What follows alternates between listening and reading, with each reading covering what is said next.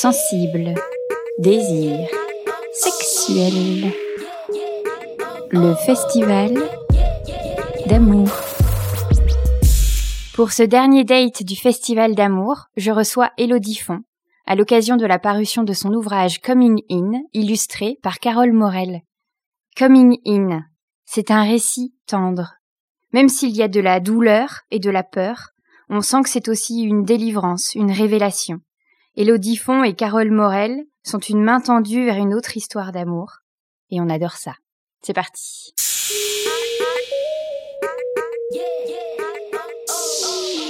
Bonsoir à toutes et à tous. Je suis ravie de vous recevoir pour ce dernier date du Festival d'amour. Bonjour Elodie. Bonjour. Bienvenue à la franchie. Bah merci, merci pour l'invitation venteuse. Oui, c'est ça. Aujourd'hui, euh, c'est tempête à Lille. Et donc, euh, ça a demandé un petit peu de courage de nous rejoindre. Ce qui est d'autant plus euh, charmant, j'ai envie de dire, c'est que ce festival est un peu né suite à la lecture de Coming In. Ah bon, je savais pas. Mais c'est-à-dire que j'avais envie qu'on parle d'amour, mais j'avais envie d'abord qu'on parle d'amour cérébral, donc euh, on déconstruise, qu'on réfléchisse, qu'on fasse des théories, etc. Et en lisant Coming In, en fait, je me suis dit mais non, en fait, j'ai envie qu'on ressente l'amour. J'ai envie qu'on soit porté par nos émotions. Et donc ça fait trois semaines que j'ai le cœur au bord des lèvres, mais dans le sens euh, où à chaque fois on parle d'amour, d'amitié, de sentiments partagés, de bon il y a eu des aussi des choses plus douloureuses, de la rupture, du deuil, mais bon ça a été trois semaines euh, assez euh, fortes en émotions, donc euh, ravie d'avoir ce, ce dernier date avec toi. Bah dis donc c'est c'est hyper touchant pour moi de me dire que que cette lecture là elle peut justement aller toucher les gens dans dans quelque chose qui résonne, qui qui fait vibrer, qui donne qui procure des sensations. C'est vrai que ça c'est quelque chose. Euh, j'ai la chance dans les retours que je peux avoir du livre que de constater que ça fait ça à quelques personnes et pour moi c'est un tellement joli cadeau. Donc merci déjà de me dire ça pour pour démarrer. Je commence cette soirée s'annonce merveilleuse. Ah, mais c'est un date, hein. donc on est censé quand même. Mais ah un date à la franchise, c'est chaleureux. C'est. J'ai pas, je me suis pas bien coiffée, mais c'est vraiment pas de. c'est pas de ma faute. J'espère que même pour ce date, ça ira quand même. C'est parfait, tout est absolument au naturel. c'est le principal. Donc, euh, Coming In, la bande dessinée euh, pour laquelle on te reçoit, euh, est évidemment une aventure beaucoup plus vaste. Je dis évidemment parce que elle porte en elle quelque chose de très très vaste, mais que en fait, elle est d'abord née de ton histoire personnelle et ensuite d'un podcast. Est-ce que tu veux bien, euh, pour le plaisir de nos oreilles, nous raconter cette aventure du podcast, puisque mm. nous-mêmes, nous sommes en train d'enregistrer notre conversation, et donc euh, de se dire que de passer par euh, Louis avant de passer par l'écrit, ça doit être une belle aventure. Oui, c'est que moi, je, je viens du son. J'en fais d'ailleurs toujours, et j'aime vraiment enregistrer les voix, les écouter. J'aime justement ce que procure le son je trouve que dans la voix, on entend tout. On entend euh, quand la personne va pas très bien, on entend quand la personne est très enthousiaste, on entend quand la personne euh, euh va euh, extrêmement bien. Enfin, je trouve que dans la voix, il y a, y, a, y a, toute l'histoire de la personne qui ressort, quand bien même elle n'a pas forcément à le dire. Et ça, je trouve que c'est très fort dans l'audio. Et c'était très naturel pour moi que finalement que cette histoire, elle soit d'abord écrite pour l'audio. J'avais pas du tout même envisagé à cette époque-là d'en faire une bande dessinée un jour. Et il se trouve que l'histoire de ce podcast, c'est euh, que, enfin, ça n'a pas vraiment d'histoire d'ailleurs parce que en fait ça m'est vraiment tombé dessus. D'habitude j'enregistre les gens et je les fais raconter leur vie. Et en fait c'est dans une conversation avec euh, avec Sylvain Gir qui dirige Arte Radio qui me dit, enfin dans la conversation, je commence à lui raconter ma vie. Enfin, en tout cas, il pose beaucoup de questions sur ma vie et euh, je lui réponds. Et en fait, de fil en aiguille dans cette conversation, il me dit que sur toutes les étapes que je suis en train de lui raconter euh, de ce que j'ai pu ressentir pour accepter difficilement mon homosexualité, qu'il a rien en fait, qu'il a jamais euh, fait de podcast là-dessus. Et je lui dis bah très bien, oui. et donc, et puis en fait, ça, voilà, on se passe un été euh, l'été 2016, donc ça remonte un petit peu. Et euh, oh pardon, je viens de taper dans le micro comme si j'étais pas habituée à parler dans le micro, tu vois. Et en fait, euh, pendant l'été, j'y réfléchis, je me dis tiens, c'est vrai que c'est un sujet que moi-même, ça m'aurait peut-être fait plaisir d'entendre des gens le raconter. Et donc, je commence à, euh, à en parler autour de moi et, et, à trouver des témoignages possibles. Et puis, en fait, à la fin de l'été, euh, Sylvain me dit, mais moi, j'ai pas très envie que ce soit d'autres gens qui le racontent. En fait, raconte-le toi. Et donc, ça m'est vraiment littéralement tombé dessus. Et j'ai dit oui, oui, sans avoir aucune idée de là où ça allait m'emmener. Et même après, dans l'écriture, j'ai attendu, attendu, attendu, puis j'ai vraiment attendu d'être au pied du mur, qu'ils me disent, mais du coup, on le, on va le facturer en 2016 ou en 2017, enfin, qu'est-ce que tu fais, quoi, grosso modo. J'ai dit, non, je suis dessus, je suis dessus, je, je vous l'envoie dans dix jours. Et je me suis auto mis la pression parce que sinon, je pense que je l'aurais jamais écrit. Euh, il y avait un moment où il fallait se donner un, un moment d'écriture et en fait je l'ai écrit très vite. Au moment où, où je me suis dit c'est maintenant je pense que ça faisait vraiment longtemps que c'était là évidemment et que c'était le moment pour moi que ça sorte. Et quand c'est sorti donc je me rappelle très bien c'était le 17 mai 2017 et je sais que c'est le 17 mai parce que c'est la journée internationale de lutte euh, contre l'homophobie.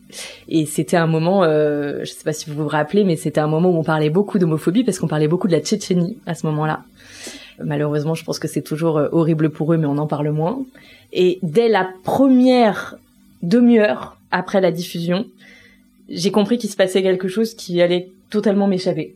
C'est-à-dire que ça a été immédiat.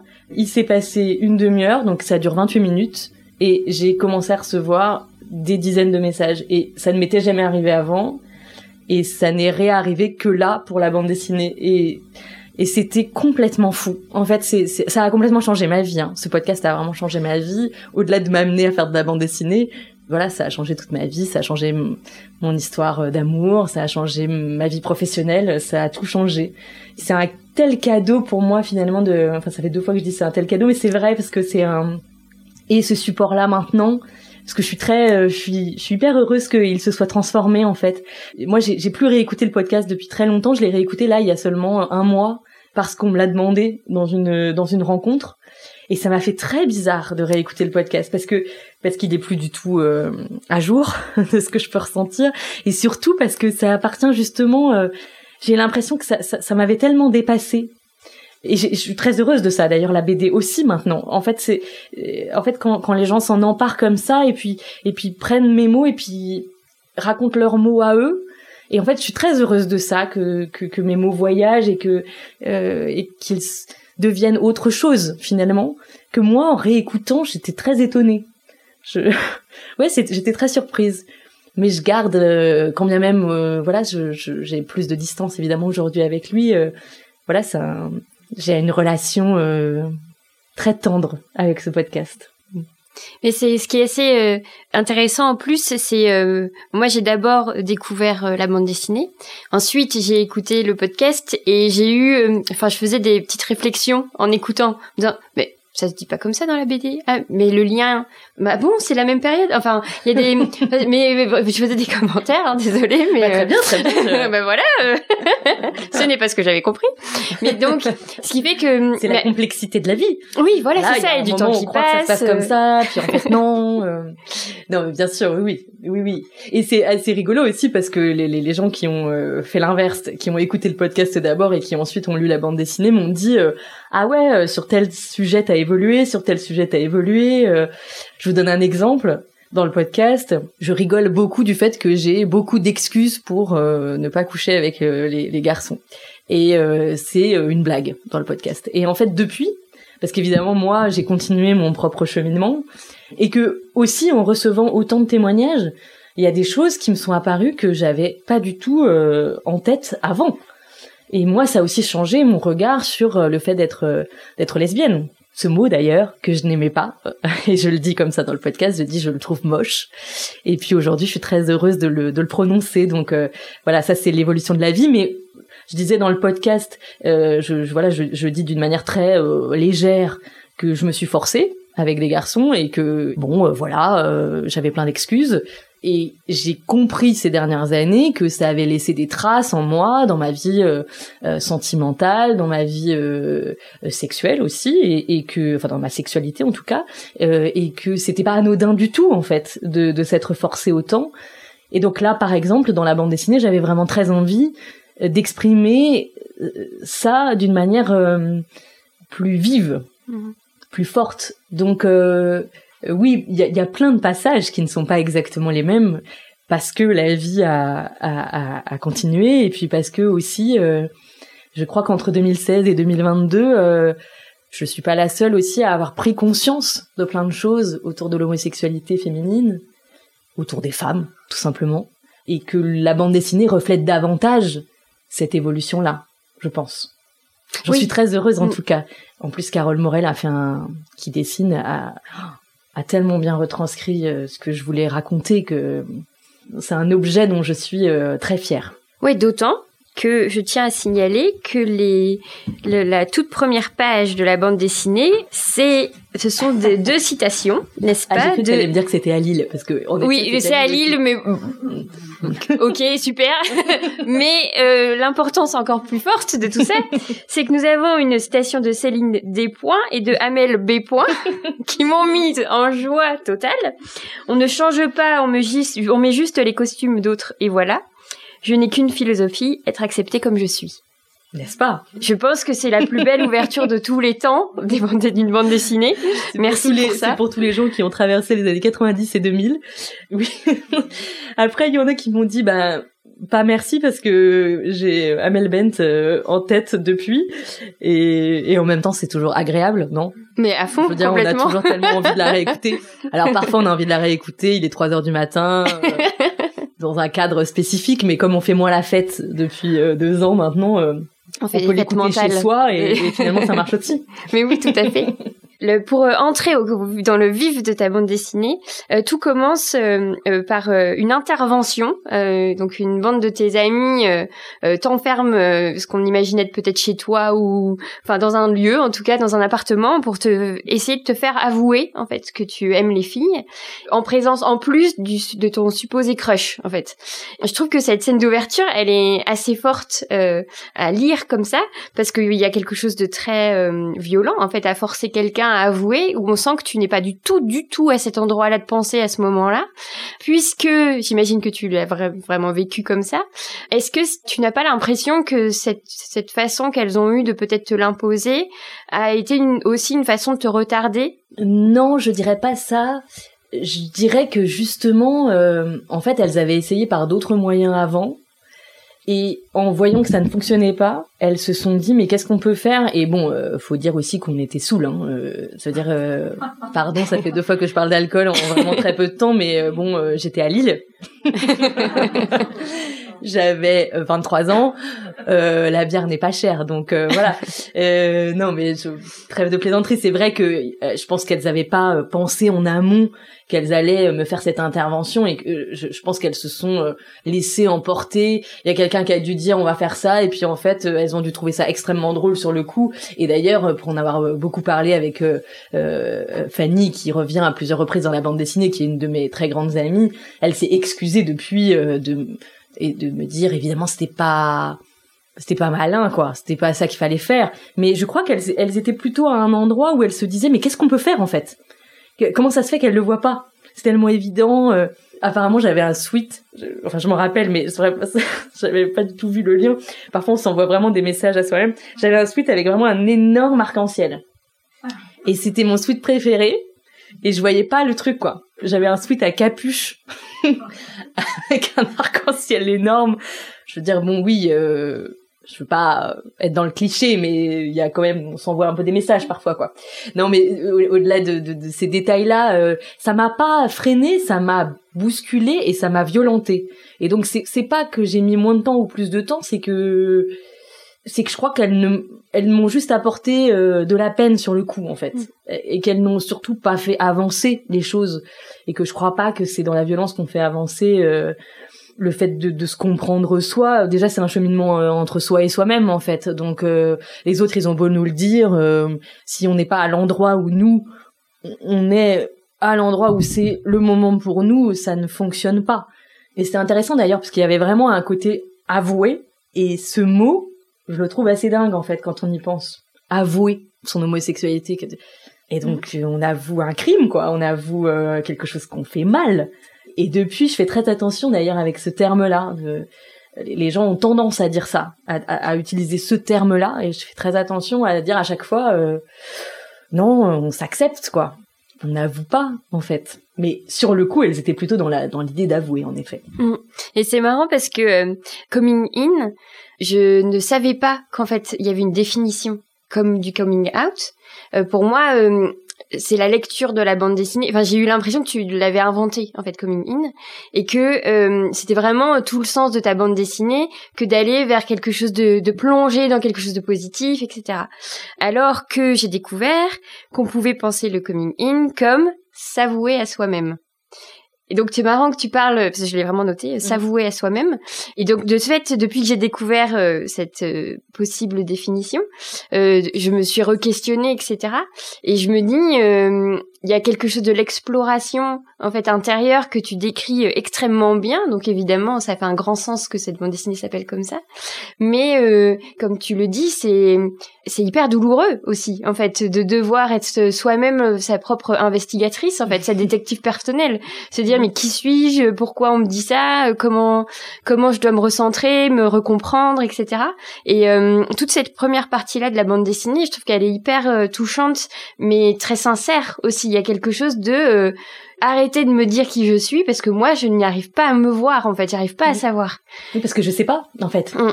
Donc c'est bien que vous, vous, ayez l'air de le savoir, mais moi ça ne changera rien au fait que moi euh, ça reste euh, complètement. Ouais et puis mm. et puis même en, vrai j'étais très en colère. Hein. Alors que je suis quelqu'un qui ne me met absolument jamais en colère, c'est même une blague autour de moi. Je ne connais pas ce sentiment. Enfin, je, je crois que je l'ai connu seulement à ce moment-là.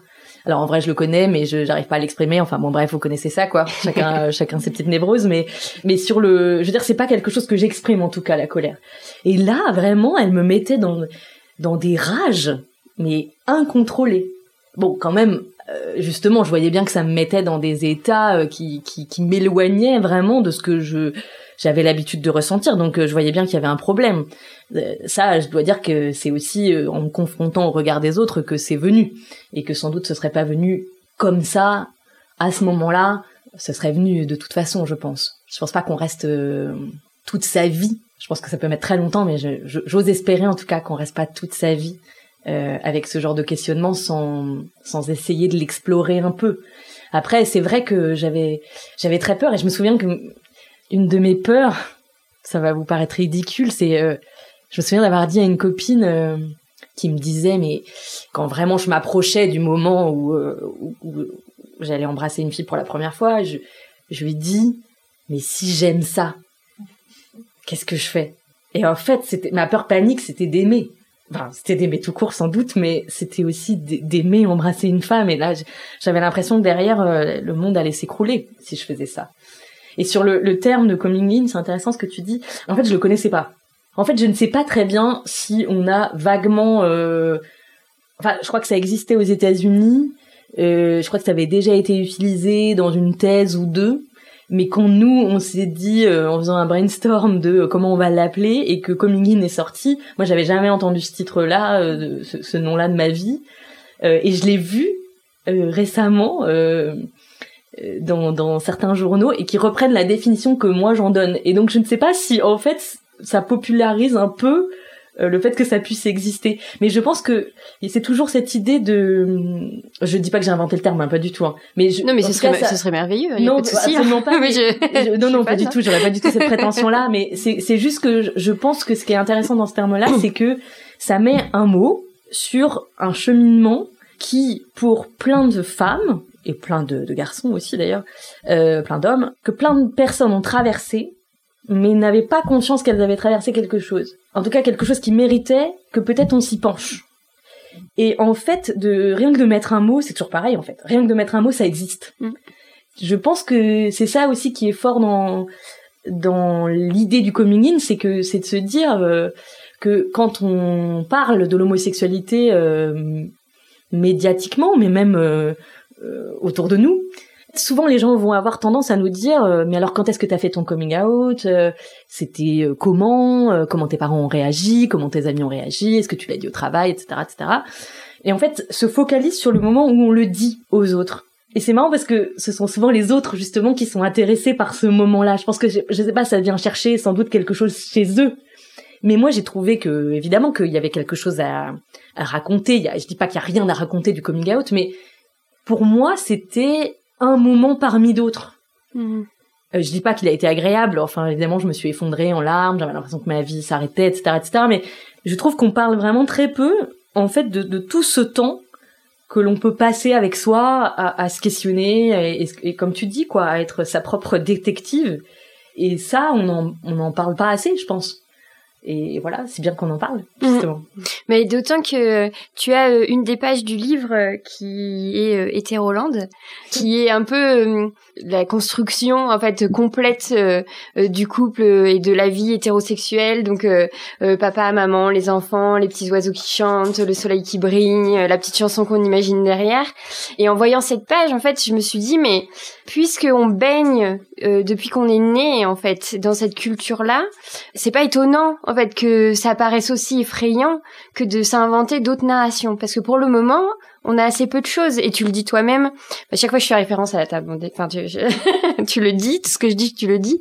Mais euh, tu te questionnes à ces moments-là en te disant mais j'ai pas de référence. En fait j'ai pas de référente amoureuse euh, euh, dans les pop cultures dans ou alors si il y a des, des petits noms qui sortent. Mais en vrai c'est tellement rare. Amélie Mauresmo, quoi. voilà. C'est vrai. Enfin, et merci à elle, hein, mais Ouais. c'est vrai que euh, enfin, Ouais. si Catherine Lara, mais enfin c'est vrai que quand on est jeune, Catherine Lara, Mm. ça semble un peu loin quand même, quoi. mais ça voilà. fait peu de modèles Mais ça fait très très peu. Et donc quand on ne très, fait peu. que voir, en fait, dans toutes les histoires de, parce que ça y est, depuis les dessins animés, les contes de fées, les histoires euh, comédies romantiques, les séries, les livres, euh, etc.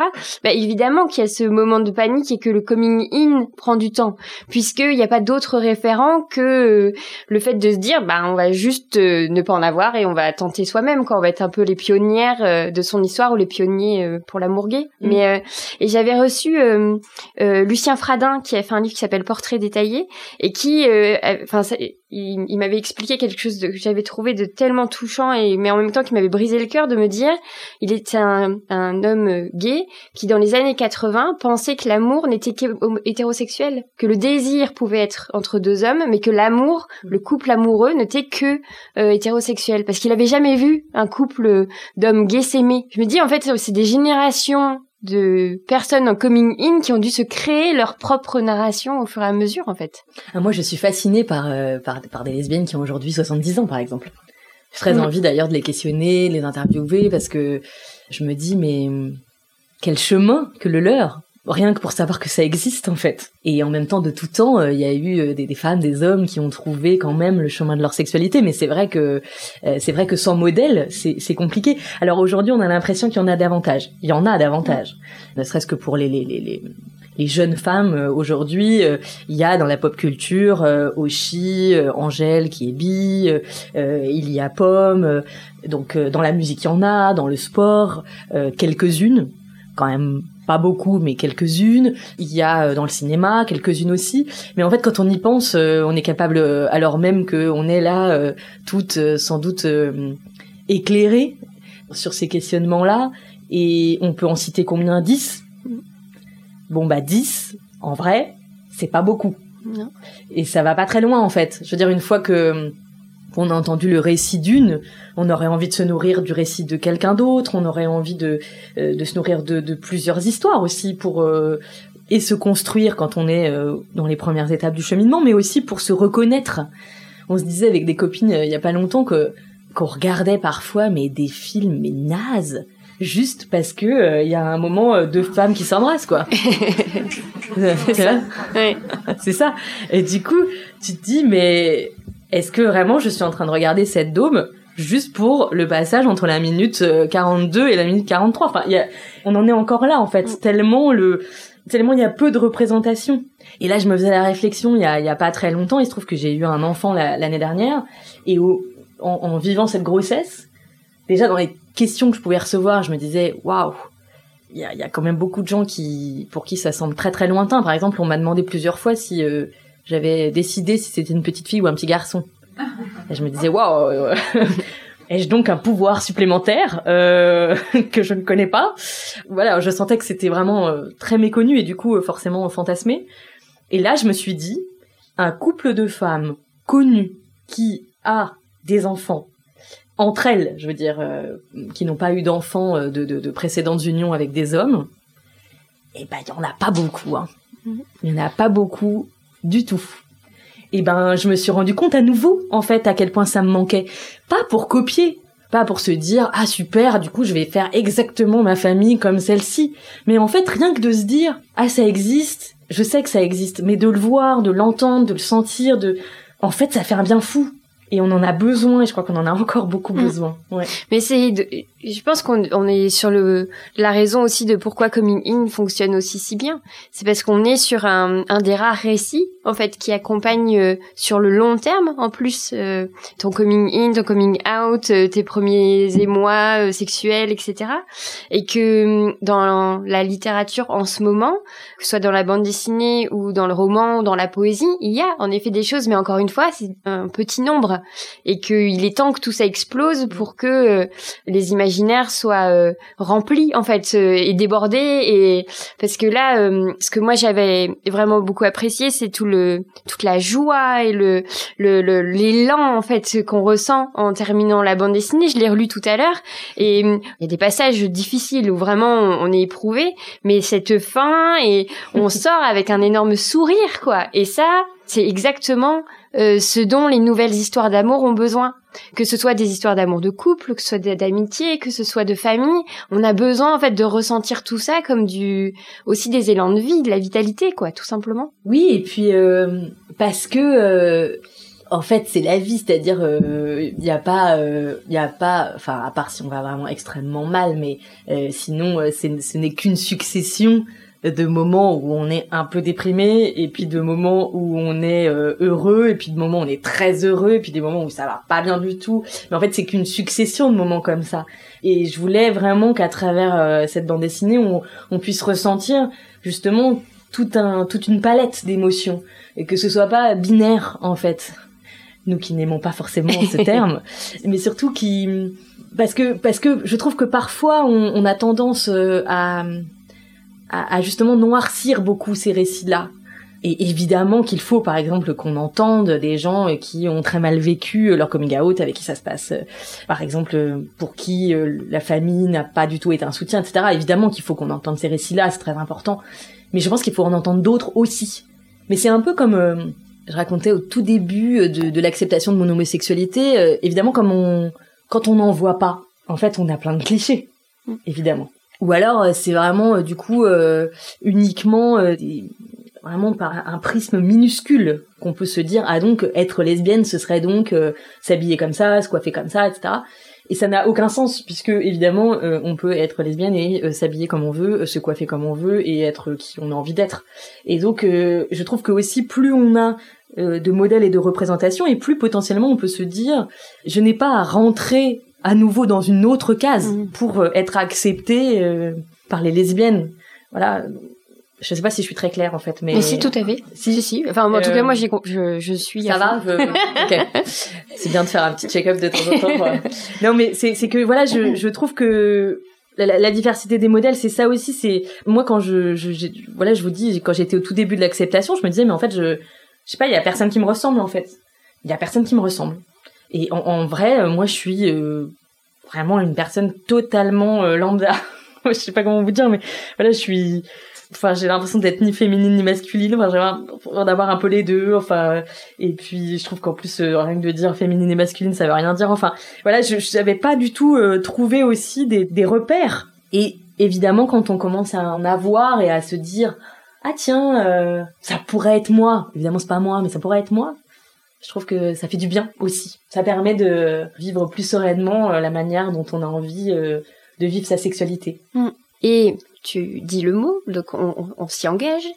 Parce que après toutes les réflexions, après euh, toute euh, l'idée qu'on peut avoir d'une vie future, à accepter en fait euh, cet élan d'attirance, de questionnement. Enfin, j'ai adoré tout le tout ce passage où tu tu racontes qu'en étant enfant et ta maman, enfin le personnage de la mère dans le dans la bande dessinée te le redit plus tard en disant que t'avais une admiration incroyable pour les femmes, que pour les petites filles, pour qu'il y avait toujours quelque chose d'assez subjugué en fait par la présence de l'autre. Mais une fois que, bon voilà, la machine à laver interne euh, a travaillé et qu'on a fait ce fameux coming in, le passage à l'acte du premier contact, du premier baiser, du premier, euh, quand on a été euh, comme toi sous une première partie de vie hétérosexuelle et donc avec des codes déjà inscrits, comment on fait le pas du premier baiser, par Mhm. exemple? Alors moi j'ai eu de la chance parce que en l'occurrence j'étais amoureuse d'une d'une fille qui avait déjà eu de l'expérience avant moi. Et donc c'est elle qui m'a embrassée. Je lui ai rendu son baiser bien sûr, mais c'est elle qui qui est venue à moi même si on savait toutes les deux ce soir-là que qu'on allait s'embrasser, Euh, c'était évident. C'est un moment euh, très émouvant pour moi. Je crois qu'il le restera toute ma vie parce que c'était un moment magique, vraiment. Parfois, je me dis que les gens qui sont hétéros, en fait, ils se rendent pas compte de ce que ça peut faire ce genre de de moment. Parce que euh, en fait ils l'ont ils l'ont vécu tout de suite quoi. Enfin je sais pas comment dire. euh, bon bah oui, euh, ils embrassent quelqu'un, c'est chouette, euh, voilà, c'est cool, on continue la vie quoi. Et en fait quand on a ressenti ce que c'était euh, le dégoût, qu'on s'est beaucoup posé de questions sur mais en fait je je dois avoir un énorme problème physique, je dois je dois être malade, frigide, que sais-je. En fait, on s'est habitué à l'idée qu'on n'était pas faite pour ça, en fait, qu'on n'avait pas de désir, que ouais, que c'était pas pour nous, en fait. Je sais pas, qu'on n'était pas euh, apparemment, euh, on était arrivé dans ce monde et puis que tout le monde avait l'air de trouver un truc génial et puis que nous, euh, on est dedans et puis en fait, on comprend rien, quoi. Donc, on est on est avec ça là, avec ce sac à dos là qui est énorme. Et soudain, il y a quelqu'un qui vous embrasse et vous vous dites putain c'est ça et ça c'est enfin c'est même pas oh putain c'est ça c'est c'est une explosion quoi. Enfin oui je suis encore émue en fait. Je, je suis ouais c'est une explosion. En plus j'avais la chance voilà c'était euh, c'est mon grand amour cette fille là donc euh, c'était essai. Donc euh, j'ai eu cette chance là en plus parce que parce que c'était pas un baiser euh, euh, juste en boîte. Enfin même si peut-être il aurait été super aussi mais c'était même pas un baiser euh, en boîte euh, et puis que tu revois jamais la fille. C'était là j'avais très très envie de l'embrasser depuis longtemps. Et d'un coup voilà c'était c'était un très joli moment ouais. C'était un très joli moment. Elle m'a elle m'a mis euh, sa main sur ça je le dis dans le podcast et puis c'est pas dessiné comme ça mais je elle a mis sa main sur mes yeux parce que parce que je pense que c'était trop euh, enfin se regarder c'était trop en fait. Et puis on s'est euh, et puis on s'est embrassé euh, avec une playlist qui tournait en boucle. Et dont je me rappelle encore les chansons et je, je pense qu'il y en avait quatre qui tournaient en boucle et vraiment c'était pendant très longtemps euh, comme on s'est séparés pendant un long moment euh, pendant très longtemps euh, quand j'entendais ces chansons là j'étais là attendez. J'avais le cœur qui, qui battait un peu trop fort quoi. Mais ouais c'est un, un des plus beaux moments de ma vie je crois. Encore plus peut-être même que de que de faire l'amour. C'était magique bien sûr mais euh, mais ça a été un peu progressif déjà parce que je vous dis quand on est quand même euh, euh, avec ce sac à dos de d'inquiétude sur son désir et sur son corps enfin moi j'étais très mal à l'aise avec moi-même hein. donc euh, bon évidemment enfin que d'un claquement de doigts on on n'est pas euh, libéré de, de toutes les injonctions que l'on a pu ressentir pendant des années et des années. Donc mais ouais c'était tellement une renaissance. C'est ce moment ouais c'est un moment très précis pour moi ça. C'est c'était début mars à Lille. Il y a euh, c'était en 2009 je crois. Donc euh, ouais ça commence à faire un peu un peu de temps. Dans les choses que qui sont processées euh, dans ton livre, que tu répètes à plusieurs reprises, puisque tes amis essayent de te convaincre avec euh, cette fille donc euh, qui s'appelle Maëlle dans, dans le livre. Et, et donc tu répètes euh, toujours mais ce ne sont pas les filles c'est une fille. Et ça ça va revenir plusieurs fois. Dans ton histoire que je trouve d'autant plus touchant et comme tu viens de le dire c'est que elle a été là au début puis il y a eu une pause puis elle est revenue. Est-ce que euh, le fait qu'il y ait une pause, ça t'a permis de comprendre que c'était les femmes et non pas que elles, même si bon, au final, il y a Oui, maintenant oui, plus non, qu'elles, mais, euh, oui, mais parce qu'au début, je pensais que, enfin, c'était vraiment pour me continuer à être dans le déni. hein. J'étais vraiment sur, euh, mais moi, attendez, je vous arrête tout de suite, je suis pas du tout homo. euh, voilà, elle, elle m'a fait quelque chose de particulier, mais en vrai, euh, voilà, ça ne pourra être qu'elle toute la vie, etc. Et donc, c'était pas dans une idée de d'amour absolu pour toujours, c'était euh, dans une idée de au secours. donc oui, euh, ensuite, euh, effectivement, on s'est séparés pendant pas mal d'années quand même. Et donc j'ai eu une autre vie entre les deux et, oui j'ai compris assez vite. Enfin j'ai j'ai eu une toute petite phase. je me souviens d'un repas de famille où ma mère m'avait dit mais du coup maintenant que peut-être que, vous savez, quand il y a des points de suspension. Et du coup, je me disais, peut-être pas, en fait. Enfin, j'étais un peu coincée et en même temps, je me souviens de me dire, euh, ah, je vais peut-être essayer avec ce gars, euh, qui était le seul gars qui m'avait fait un, vaguement de loin de l'effet. Et puis une fois, il est venu et puis il m'a pris dans ses bras et vraiment, j'avais eu envie de vomir à nouveau. Et j'étais là, attends, non, attends, on n'y retourne pas, quoi. On n'y mm. retourne pas, en fait, c'est pas possible. C'est pas possible. Maintenant que t'as compris que c'était pas parce que t'avais un problème physique, euh, bon bah on va peut-être euh, arrêter ça quoi. Donc oui, euh, bah ensuite j'ai eu une deuxième histoire d'amour et pendant cette deuxième histoire d'amour j'ai arrêté quoi. J'ai arrêté de de me dire c'est cette fille là et c'est pas les autres. Je me suis dit bah oui j'ai une attirance pour les filles, pas toutes bien sûr, mais pour certaines. Donc je même même aujourd'hui je veux dire en étant retombée amoureuse de, de, de mon premier amour, je, je sais bien que que voilà que je suis lesbienne tout court quoi. Je veux dire voilà, je, je suis pas euh, je suis amoureuse d'une femme en l'occurrence mais avec ce parcours de lesbienne ouais. Mm. Donc, il y a eu le podcast, il y a la bande dessinée, chacun euh, ont un énorme succès. Est-ce que euh, on peut imaginer je sais pas, un film, une série, une mini-série je, suis super curieuse mais je me dis que ça, ah ça marcherait super bien en fait. ouais, mais non? Bah j'ai un peu tout dit là quand même sur le le, le... ah mais ce serait pas de dire euh, c'est de dire autrement mais c'est de de continuer euh. non par contre euh, je me dis que je vais attendre je vais attendre un certain temps parce que j'ai envie de l'éprouver avant de le raconter mais je, je, me dis que enfin avec Carole on se dit que que peut-être on fera une suite par contre un jour mais parce que Carole est on spoiler trop sa vie euh, bon elle est dans le voilà on est aussi dans les mêmes logiques de parentalité on va dire.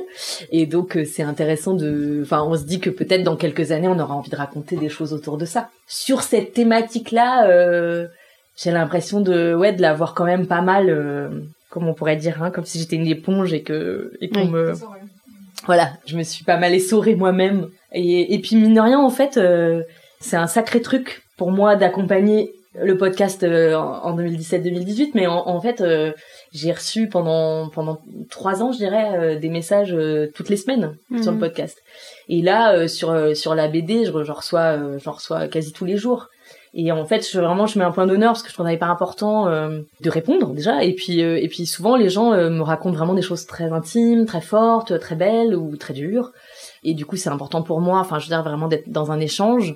Et du coup, je, je, crois que je préfère entre guillemets euh, vivre ce moment-là très intensément plutôt que de me dire est-ce que tu peux trouver un autre support pour le raconter? Enfin, je sais pas si vous voyez ce que je veux dire, mais enfin, c'est déjà quelque chose de très intense en fait. C'est très fort. Et du coup, euh, je préférerais en fait à la limite me dire par exemple, en, fait, dans tout ce que j'ai pu lire, euh, ressentir, euh, de tous ces témoignages, il y a des choses où je, je voilà, je me dis, euh, ça vaudrait le coup de les raconter. Pas particulièrement tel parcours ou tel parcours, mais par exemple, je me suis rendu compte que la sexualité entre femmes était vraiment très invisible. Je me suis pas rendu compte là, hein. mais enfin ces derniers temps, quoi, on va dire, ces dernières années. Voilà, ça, ça va être un de mes prochains projet, c'est de, de, travailler sur la sexualité euh, entre femmes parce que je trouve qu'il y a plein de choses à raconter, qu'il y en a très peu de support. Voilà, j'ai plein de trucs que j'ai envie de raconter, mais pas forcément que à travers moi, quoi. Pour euh, terminer ce magnifique date, j'ai un petit jeu qui s'appelle le jeu de l'amour. Okay. je dis à chaque fois qu'il est simple, mais en fait, je me rends compte qu'il est pas simple du tout. Okay. Mais pas de pression, tout va bien se passer. si l'amour était un mot, ah. lequel serait-il? Bah, je vais donner le prénom alors de, de mon amoureuse. Elle s'appelle Emmanuel. Ok. Et c'est vrai que bon, pour moi, c'est oui, c'est la définition de l'amour parce que je, voilà, c'est c'est quelqu'un qui a accompagné le début et puis qui je sais je, je, le dis dans la bande dessinée pardon pour tous les gens qui ont un problème avec leur ex c'est-à-dire quand même beaucoup de gens mais voilà c'est que elle était restée dans ma tête euh, quand bien même euh, j'ai enfin voilà j'ai vécu d'autres histoires d'amour qui ont beaucoup compté euh, elle était je sais pas comment vous dire euh, comme un petit fantôme quoi quelque part. Et de se retrouver et, et, de sentir que c'est réciproque en fait qu'il y a quelque chose qui passe toujours. Et de faire un enfant ensemble enfin bon ouais c'est oui je pense que c'est vraiment pour moi la définition de l'amour ouais. Mm. si l'amour était un verbe. Parler? Faut que je développe à chaque fois ou Pas obligatoirement. Ça peut être très euh, sec et efficace. Y a pas de souci. parler, parler, parce que je pense que ouais, il faut se raconter beaucoup quoi. Enfin, en tout cas, moi, c'est comme ça que je le vis. Pas forcément se raconter. Euh, je sais pas comment dire. On a tous euh, des secrets, bien sûr, mais de se comprendre en fait. apprendre à se comprendre et, apprendre à trouver, euh, en parlant, comment s'équilibrer. Et quelle serait pour toi la plus belle chanson d'amour? Oh, Super dur. J'avais prévenu. Hein. la plus belle chanson d'amour, comment elle s'appelle? Il y avait... Euh, J'ai honte parce que ça va être absurde. Euh, je, je, ne sais pas si c'est une chanson d'amour. C'est une chanson qui me fait penser à de l'amour, mhm. mais ça match. J'ai absolument aucune conscience des paroles, donc euh, excusez-moi, ça se trouve c'est une histoire de meurtre. Hein. Mais euh, c'est une... attendez, c'est une chanson de, dans la BO de Kill Bill. Ça commence bien. Hein. euh... Attendez, pardon. Non, c'est pas celle-là. La Grande Non. Bon, bah, en même temps, si je mets 12 ans à la retrouver, ça va être vraiment long. Tu couperas pour le podcast Pas de problème. Euh, attendez. Voilà. Ça s'appelle About Her. oh, quel bel accent. Hein. Avec Malcolm. Enfin, c'est de Malcolm McLaren. Ok. Merci beaucoup, euh, Elodie. personne la connaît et tout le monde est là. ok. Euh, est-ce qu'on est, d'accord avec elle ou est-ce qu'on n'est pas du tout d'accord? C'est tout le jeu du suspense. Euh, il faudra aller l'écouter pour savoir. Exactement. merci beaucoup pour ce moment. Bah merci, merci beaucoup pour l'invitation. Sensible, désir, sexuel. Le festival d'amour. Vous venez d'écouter un nouvel épisode de l'Affranchi Podcast en compagnie d'Elodie Font à l'occasion de la parution de sa bande dessinée Coming In, illustrée par Carole Morel et éditée par Payot Graphique et Arte Édition. L'Affranchi Podcast, c'est Soazic Courbet à la réalisation et Camille Cario à la post-production et au montage.